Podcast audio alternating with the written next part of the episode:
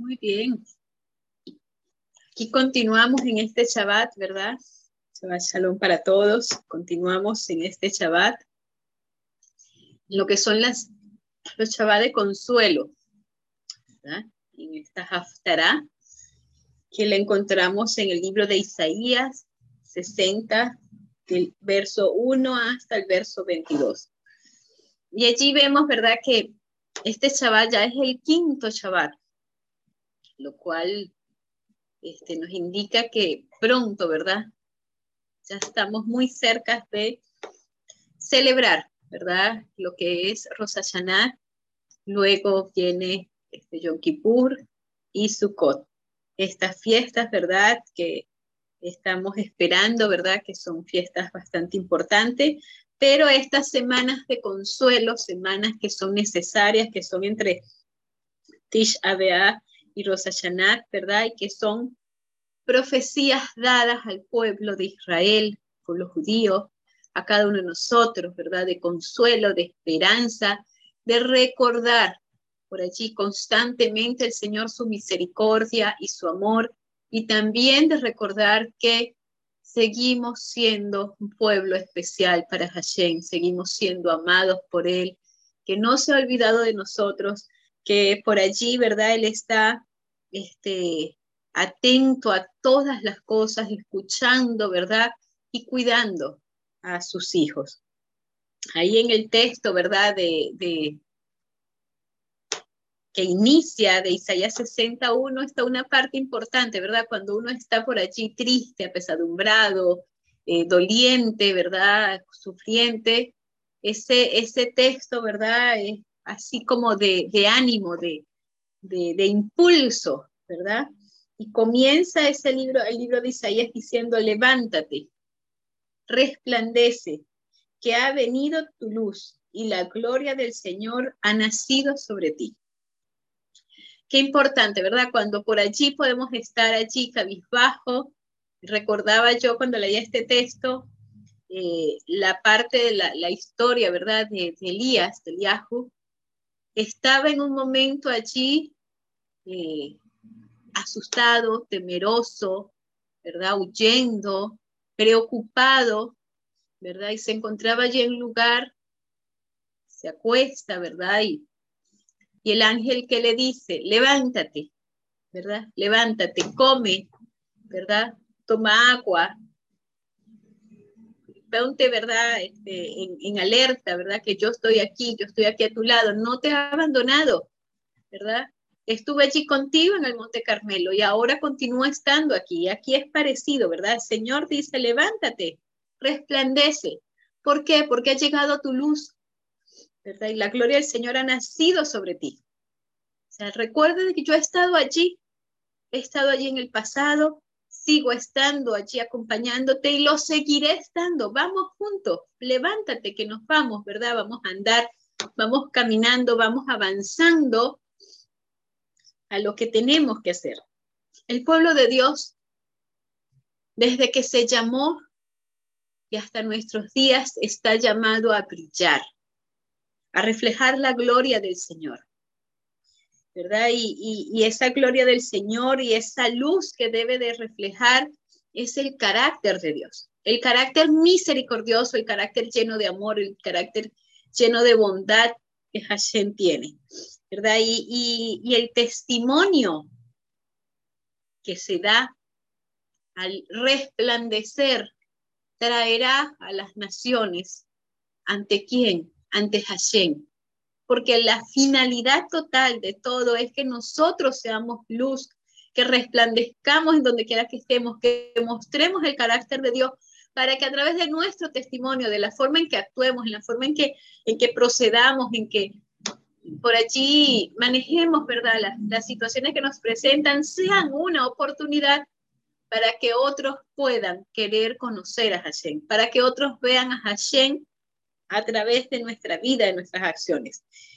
Isaías 60 continúa diciendo, ¿verdad? Eh, bueno, en el 2 venía diciendo, porque tinieblas cubrirán la tierra y oscuridad las naciones, pero sobre ti nacerá el Señor y sobre ti será vista su gloria. ¿verdad? Y vendrán las naciones a tu luz y los reyes al resplandor de tu amanecer. Entonces ahí, ¿verdad? Lo que estábamos hablando, eh, el pueblo de Dios está llamado a brillar más que cualquier otra cosa. La luz del pueblo de Dios es especial. Tan especial es que en la oscuridad que envuelve al mundo, ¿verdad? Se podrá ver esa luz, se podrá ver esa diferencia, se podrá ver ese resplandor de la gloria de Dios. ¿Y qué dice? Muchos, ¿verdad? Irán a ti, te buscarán y incluso reyes, ¿verdad? Irán detrás de ti para poderse guiar por esa luz.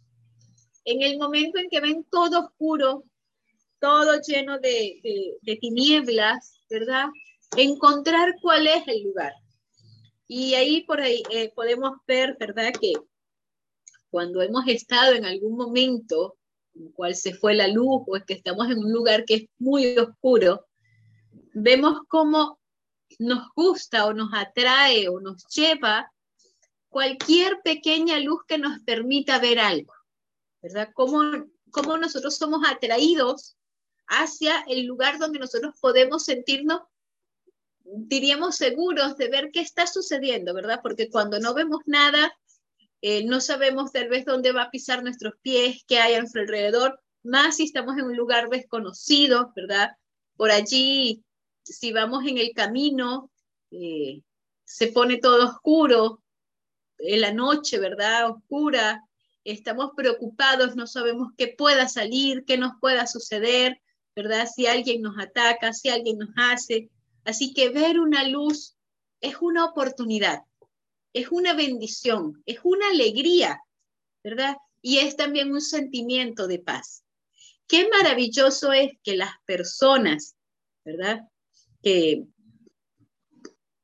que, el mundo pueda sentirse atraído por la luz que podamos reflejar como parte del pueblo de Dios. Qué maravilloso es que las personas, ¿verdad?, puedan sentirse seguras al estar rodeadas de nosotros, al estar cerca de nosotros, puedan encontrar que es un lugar de paz, de tranquilidad, de esperanza, ¿verdad? De alegría. Ahora el Señor está llamando al pueblo, le está diciendo, pueblo, tú estás triste, ¿verdad? En estos días, estás apesadumbrado, estás lleno tal vez de, de sentimientos de culpa, de sentimientos de dolor. Ahora yo te estoy llamando a que te levantes, que te resplandezca, que te recuerdes cuál es tu función en esta tierra, que te recuerdes que tú eres el que vas a llevar la luz y que muchas personas van a venir a ti, que muchos van a acercarse a ti, ¿verdad? Eh, ahí eh, continúa el texto de Isaías, porque son textos, ¿verdad?, de, de, de, esperanza y de consuelo. El verso 4 dice, alza tus ojos en derredor, levántate, levanta tu cabeza, Camina, camina, ¿verdad? Con tu cabeza en alto. Levanta tu vista alrededor y mira. Todos estos se han juntado. Vinieron a ti. Tus hijos vendrán de lejos y tus hijas serán traídas en brazos. Allí veremos, ¿verdad? Que el pueblo de Israel en este momento de tristeza se le recuerda, ¿verdad? ¿Cuál es su función en esta tierra? Y eso es algo interesante, ¿verdad? Porque podríamos decir que a veces las palabras de consuelo pueden ir a, a pobrecito, a qué cuidado, a, a, a sentir lástima, pero el Señor les habla este ánimo de levantarte, de recordar, recuerda quién eres, para qué fuiste llamado. Mira, alza tus ojos y mira cómo todos están viniendo a ti, cómo todos se están reuniendo, ¿verdad? Ahí continuamos leyendo y dice en el verso 5, entonces verás y resplandecerás su maravilla y ensancharás tu corazón de que se haya vuelto a ti la multitud del mar y la riqueza de las naciones haya venido a ti. Una multitud de camellos te cubrirá dromedarios de Madián y de Efa. Vendrán todos los de Sabá, cargados de oro incienso, y publicarán las alabanzas del Señor. Aquí se dice que incluso una multitud árabe vendrá a Israel. Ahí cuando habla de los camellos, ¿verdad? De Madián, de Efa y los todos de Sabá, habla de que todas las naciones, todas las personas, ¿verdad? Vendrían, reconocerían, encontrarían esa paz, ese consuelo que ellos necesitan encontrar. Y allí nosotros pensamos, ¿para qué vienen? ¿Para qué vienen? Bueno, vienen para consolar a Israel, ¿verdad? También. Y Dios le promete en esa consolación que verán a sus hijos que están en el exilio volver a casa. Ahí en, el, en Isaías 69, ¿verdad? Dice, a mí me esperarán las islas y las naves de Tarsi desde el principio, para traer a tus hijos de lejos su plata y su oro con ellos, al nombre del Señor tu Dios y al Santo de Israel que te ha glorificado. Qué maravilloso, ¿verdad? Qué esperanza. ¿Cuántos de nosotros, verdad, queremos ver ese momento en el cual el Mashiach sea reconocido por todas las personas, en el cual nosotros podamos, ¿verdad?, reflejar el carácter del Mashiach puro y santo para que otros puedan conocerlo, para que otros puedan amarlo y para que puedan todos reunirse para esperarlo en su venida. Allí vemos que en el verso 60-11 se le da una esperanza a Israel, una esperanza necesaria incluso hoy en día para el pueblo de Israel. Y dice, tus puertas estarán siempre abiertas, ni de día ni de noche se cerrarán, para que las naciones te traigan sus riquezas con sus reyes, conducidos en procesión, indicando de que puedes vivir en paz, tranquilo, sin problemas de que te van a invadir, de que te van a hacer guerra, de que te van a atacar. Tus puertas estarán abiertas, tranquilo, sin ningún cerrojo. Las personas pueden ir y venir porque tú estarás seguro en el lugar donde habitas. Hashem está en medio de su pueblo. Hashem cuida de su pueblo, le da la seguridad y el consuelo que necesitan. Así que allí nosotros vemos, ¿verdad?, que este texto se remonta cuando Hashem venga, cuando el Mashiach venga, y cuando el Mashiach, ¿verdad?, este, restaure la tierra, cuando se reúnan todas las naciones viviendo en paz, en seguridad, porque el Mashiach está en medio.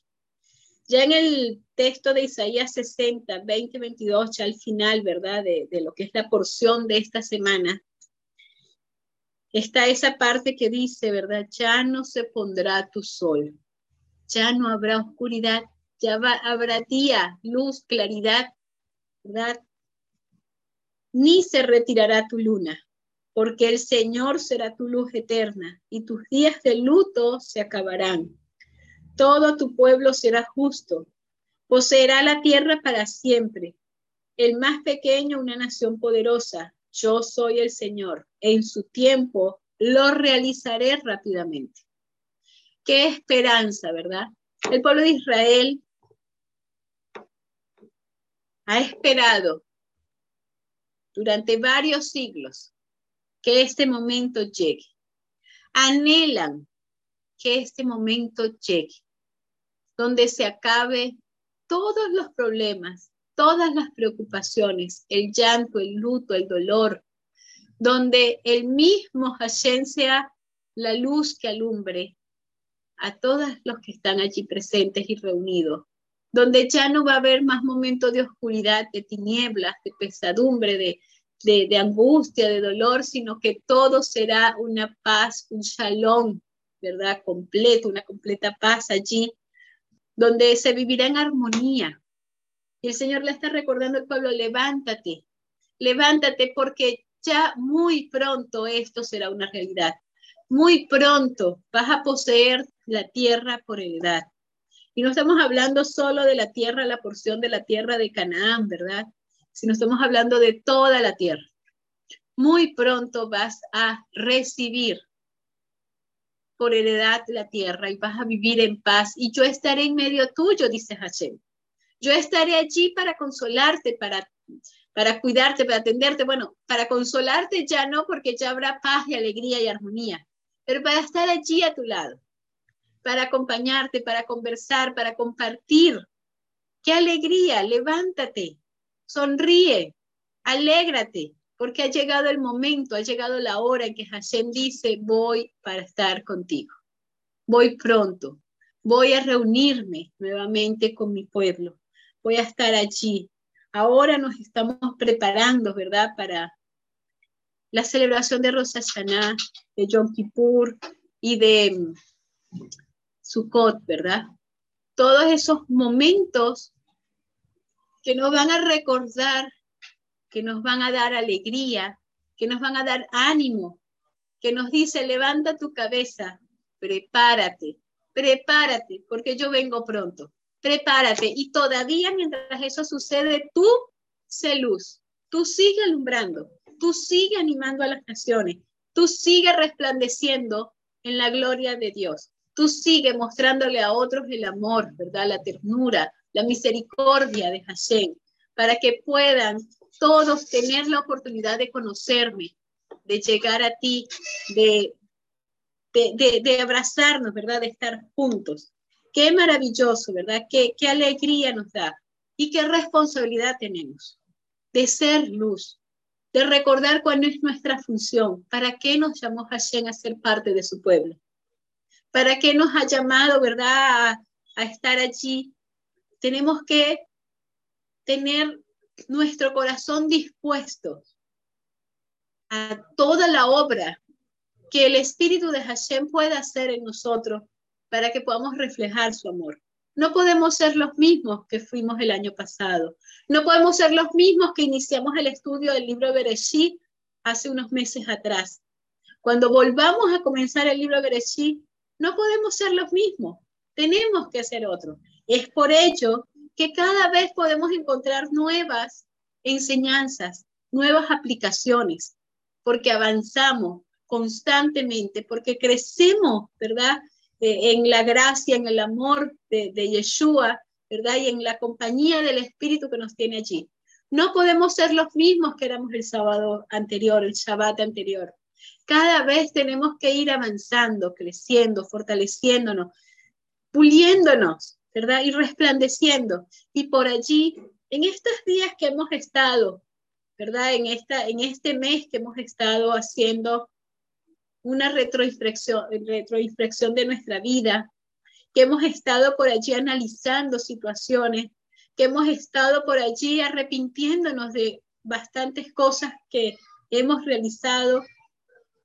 Tenemos que estar entonces eh, seguros o confiados de que nos podemos presentar delante de Hashem para que nuestro nombre sea inscrito en el libro de la vida. Tenemos que estar este, contentos y alegres, levantar nuestra cabeza. Si hemos estado tristes, porque por allí hemos fallado, hemos herido el corazón de Hashem, el Señor hoy nos dice, levántate, levántate y resplandece. Ya tuviste tiempo para llorar, para estar triste, para arrepentirte, para pedir perdón. Ahora llega un momento de alegría, se acerca un momento de gozo, de fiesta, de regocijo. Así que toma ánimo y prepárate, porque muy pronto, ¿verdad? Estaremos juntos de nuevo. Ya cuando vamos a la parte de los escritos apostólicos correspondiente a nuestra parashá Tabó, ¿verdad? Eh, estamos viendo de que ya el texto de nuestra allá de Kitabó, de las bendiciones, de las maldiciones, ¿verdad? Que están allí reflejadas. Estamos llegando al final del libro del Deuteronomio. Estamos llegando ya al final de todas las advertencias, de todas las insistencias del pueblo, de, de Moisés para el pueblo, ¿verdad? De todas las recomendaciones, ya a punto de que vayan a cruzar el Jordán. Y allí vemos que se le dice, ¿verdad? Se les presenta al pueblo las bendiciones y las maldiciones. Si el pueblo obedece, sigue, cumple con las prescripciones de la Torá, ¿verdad? Entonces va a tener una vida llena de bendiciones.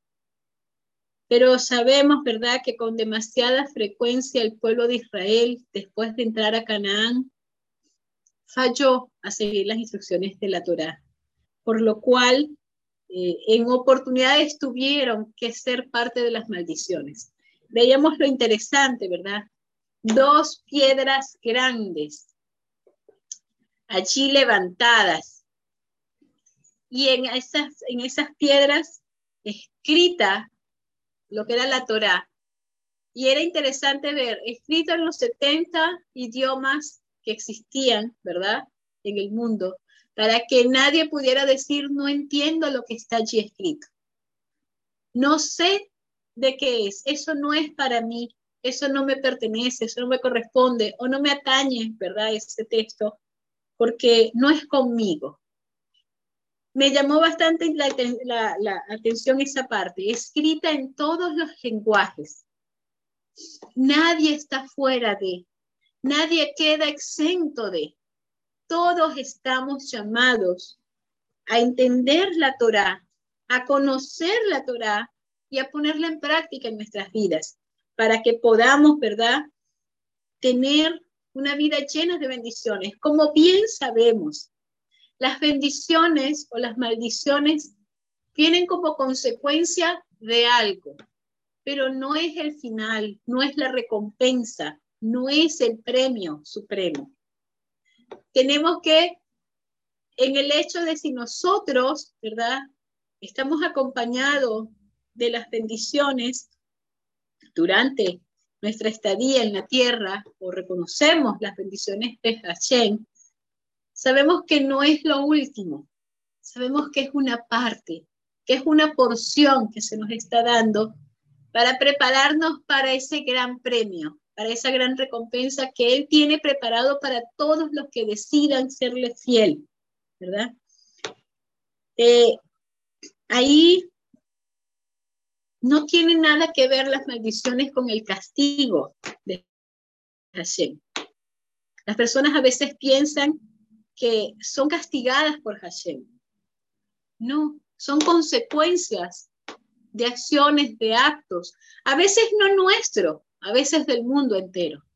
Porque si nosotros recordamos cada una de las cosas que realizamos, tiene un impacto positivo o negativo, no solamente en nuestra vida, sino en la vida de nuestros seres queridos, de nuestra familia, de nuestra comunidad, de nuestro país y del mundo entero. Entonces, muchas veces, ¿verdad? Las consecuencias de las maldiciones que no tienen nada que ver con el castigo de Hashem, vienen, llegan a nosotros y a veces ni siquiera por nuestros actos propios, sino por el acto de este mundo lleno de pecado y de maldad que también nos arropa, que también nos abarca, que también nos llega, ¿verdad? Nos salpica de todo lo que es el mal y el dolor de este mundo. Entonces, entendemos, ¿verdad? Que lo que sería el castigo al mal o el regalo de la salvación, eso será el final de nuestros días, cuando venga Hashem. Mientras tanto, ¿verdad? El Señor, conociendo muy bien nuestra naturaleza, la naturaleza de todo ser humano, quiso establecer y dejar los 613 mandamientos. Allí, estos mandamientos no son para restringir nuestra vida, nuestra libertad, nuestro pensamiento, nuestro actuar, ¿verdad? Sino para ayudarnos a qué?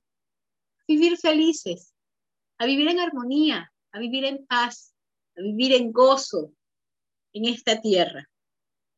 Ahí, em, en el libro de, de Mateo, el capítulo 5, se habla de las bienaventuranzas. Yeshua, Mashiach, ¿verdad? En ese capítulo 5 estamos viendo que está lleno de bendiciones. Las bendiciones de Dios que promete a su pueblo. Ahí en el monte donde el Señor pronuncia estas palabras, donde Yeshua habla, se llama el monte de las bendiciones o el monte de las bienaventuranzas. No se habla de las maldiciones, de dolor, sino se habla de solamente las bendiciones. Cuando Yeshua estuvo aquí, quiso decirles, prometerles, ¿verdad? Bendiciones, grandes bendiciones a todos los que estaban allí rodeándolo. Allí en, cuando vemos en la allá, ¿verdad? Deuteronomio 29, 9, que leíamos allí, la allá terminaba diciendo un texto que es interesante, importante y significativo. Sigue cuidadosamente los términos de este pacto para que prosperes en todo lo que hagas. Así culminaba esta para allá, esta porción. Hay normas, estaban las piedras, las bendiciones, las maldiciones, ¿verdad? Monte Jericín, el Monte Val, un grupo de un lado, un grupo del otro, los levitas en el medio. Pero cuando todo culmina, ¿cuál es lo que el Señor quiere que suceda? ¿Quiere que vayamos hacia el mal? ¿Quiere que suframos? No. ¿Cómo termina Él? Sigue cuidadosamente todo lo que está aquí establecido en el pacto. ¿Para qué? Para que te vaya bien, para que prosperes en todo lo que hagas. Esa es la finalidad que el Señor quiere para todos nosotros, que nos vaya bien, que prosperemos, que tengamos bendiciones. Es por ello que vemos que en el libro de Mateo, ¿verdad? Allí en el capítulo 5, en ese sermón del monte se habla de bienaventuranzas, de bendiciones, de, alegría, de gozo, de paz, de lo que puedes recibir si sigues las instrucciones de Hashem. Veíamos, ¿verdad?, en, la parte de las bendiciones y las maldiciones, que el pueblo judío incluso evitan, ¿verdad?, leer las maldiciones. Resaltan las bendiciones, pero evitan leerlas porque no es lo que el Señor quiere resaltar para nosotros. El Señor quiere resaltar es la vida. Pongo delante de ti la vida y la muerte. ¿Y qué les dice? Escoge la vida. ¿Verdad? Escoge la vida para que te vaya bien, para que seas feliz, para que tengas paz, para que tengas gozo. Eso es lo que el Señor siempre ha querido para sus hijos. Escoge, ¿verdad? El bien. Escoge la vida. Pásate del lado del bien no sigas la senda del mal. Aquí vemos ser fiel al pacto. Ayudó a Israel a prosperar y a sobrevivir a pesar de toda la persecución y el sufrimiento.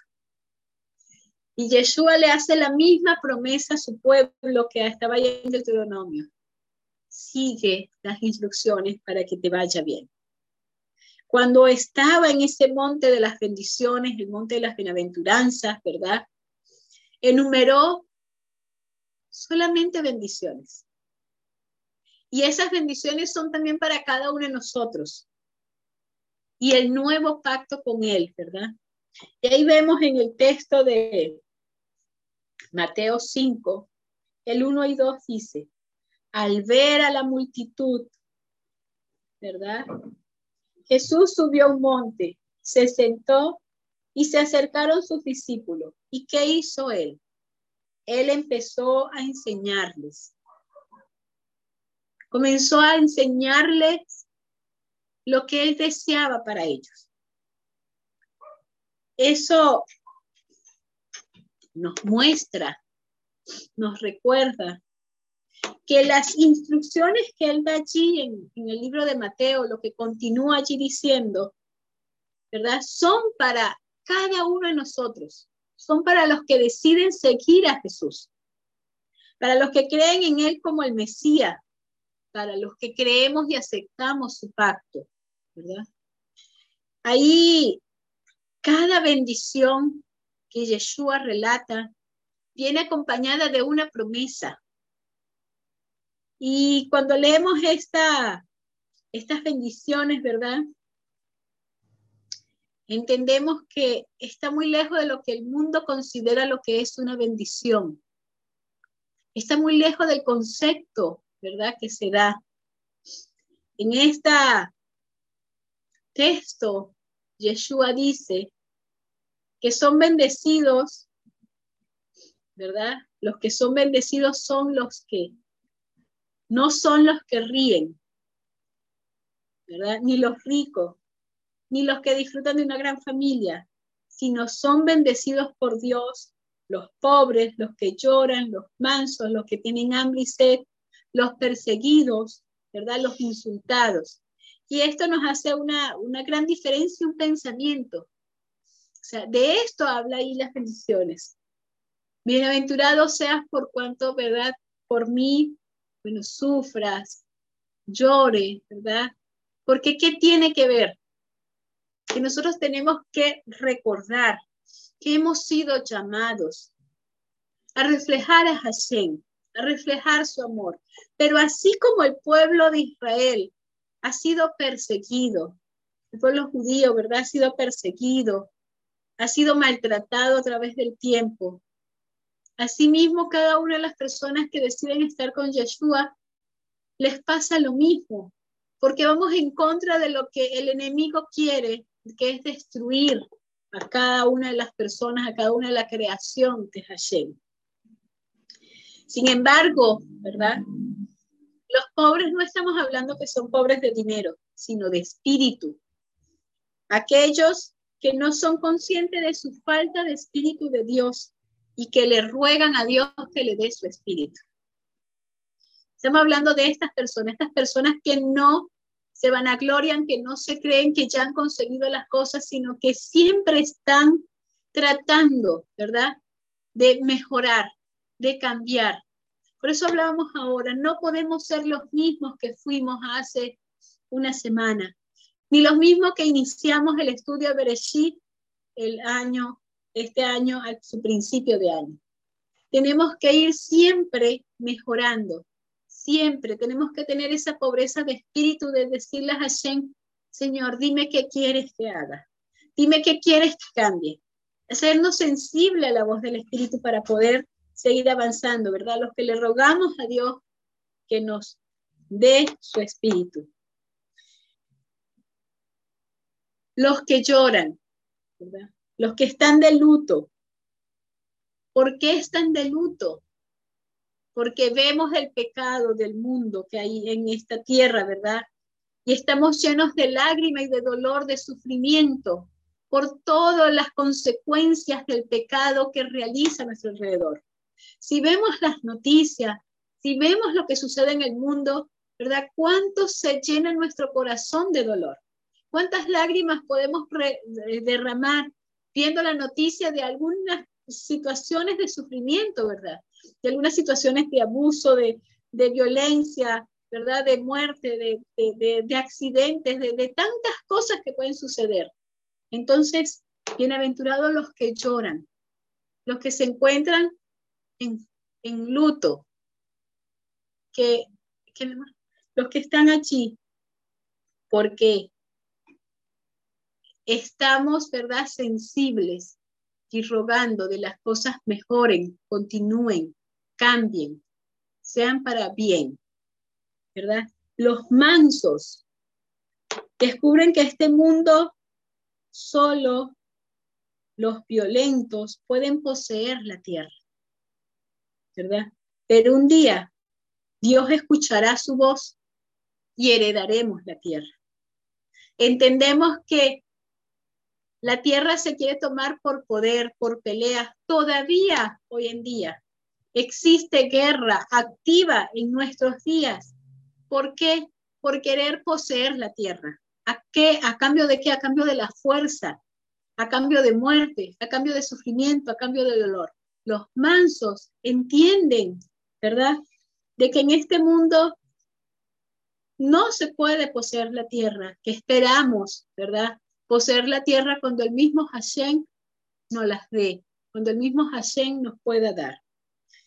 Ahí los que tienen hambre y sed ven toda la injusticia y la falta de justicia, ven toda la injusticia y la falta de justicia en la tierra y tienen hambre de la verdadera justicia, la que viene de Dios y justificará a cada miembro del pueblo de Dios.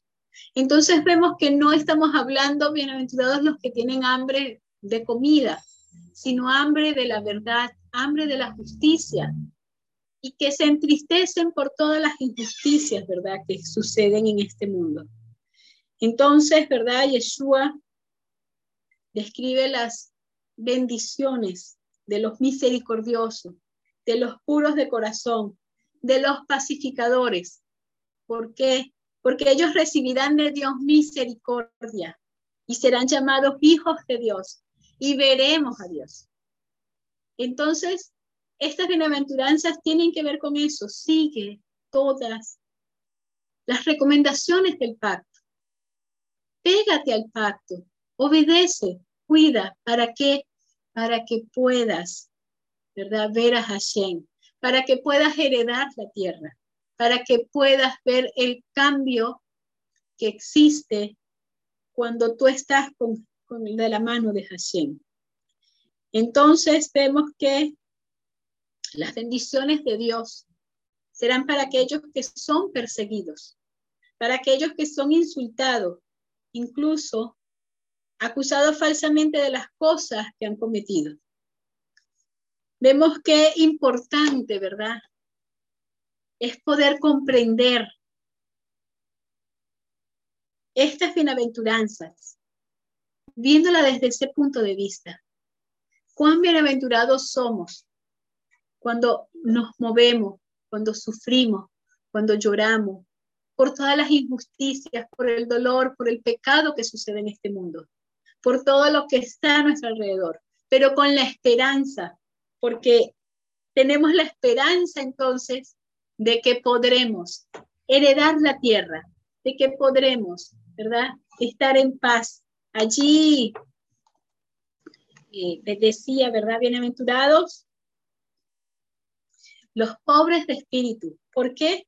Porque de ellos es el reino de los cielos. Bienaventurados los que lloran, porque seremos consolados. Bienaventurados los mansos, porque heredaremos la tierra. Bienaventurados los que tienen hambre y sed de justicia, porque seremos saciados o satisfechos. Bienaventurados los misericordiosos, porque se nos mostrará misericordia. Bienaventurados los puros de corazón, porque veremos a Dios. Bienaventurados los pacificadores, porque seremos llamados hijos de Dios. Bienaventurados los que son perseguidos a causa de la justicia, porque de nosotros es el reino de los cielos. Bienaventurado cada uno de nosotros cuando la gente nos insulte, nos persiga y digan falsamente toda clase de, de cosas, ¿verdad? Y de mal contra vosotros por la causa de Hashem, ¿verdad? Y dice, alegrémonos y gocémonos porque es grande nuestra recompensa en el cielo. Porque de la misma manera que persiguieron a los profetas que fueron antes, que nos precedieron, a sí mismos nos persiguen a nosotros. Pero Hashem nos ha prometido, y en, esta, en este texto del sermón del, de las bienaventuranzas, en el monte de las bienaventuranzas, el sermón del monte, ¿verdad? Está toda esta parte. No se preocupen, porque por seguir la Torah pueden tener algunos sufrimientos, pero no se preocupen. Muy pronto, ¿verdad? Recibirán la tierra por heredad. Muy pronto estaremos con, Mashiach allí en la Nueva Jerusalén. Muy pronto, ¿verdad? Estaremos allí saciados, tranquilos, veremos a Dios, compartiremos, ¿verdad? Con Él todo lo que nos ha pasado, todo lo que nos ha sucedido y recibiremos el abrazo de Yeshua. Qué maravilloso, ¿verdad? Yeshua quiere, quiere que cada uno obedezcamos, sigamos sus instrucciones, así como decía y terminaba la allá. Sigue cuidadosamente los términos de este pacto para que prosperes en todo lo que hagas. Que Hashem nos bendiga, que nos ayude, que nos llene de su amor, que nos llene de su paz y de su consuelo en estos próximos días que estamos ya cerca de Rosh para que podamos, ¿verdad?, estar llenos de paz, de gozo, aún en medio de la aflicción, aún en medio del sufrimiento.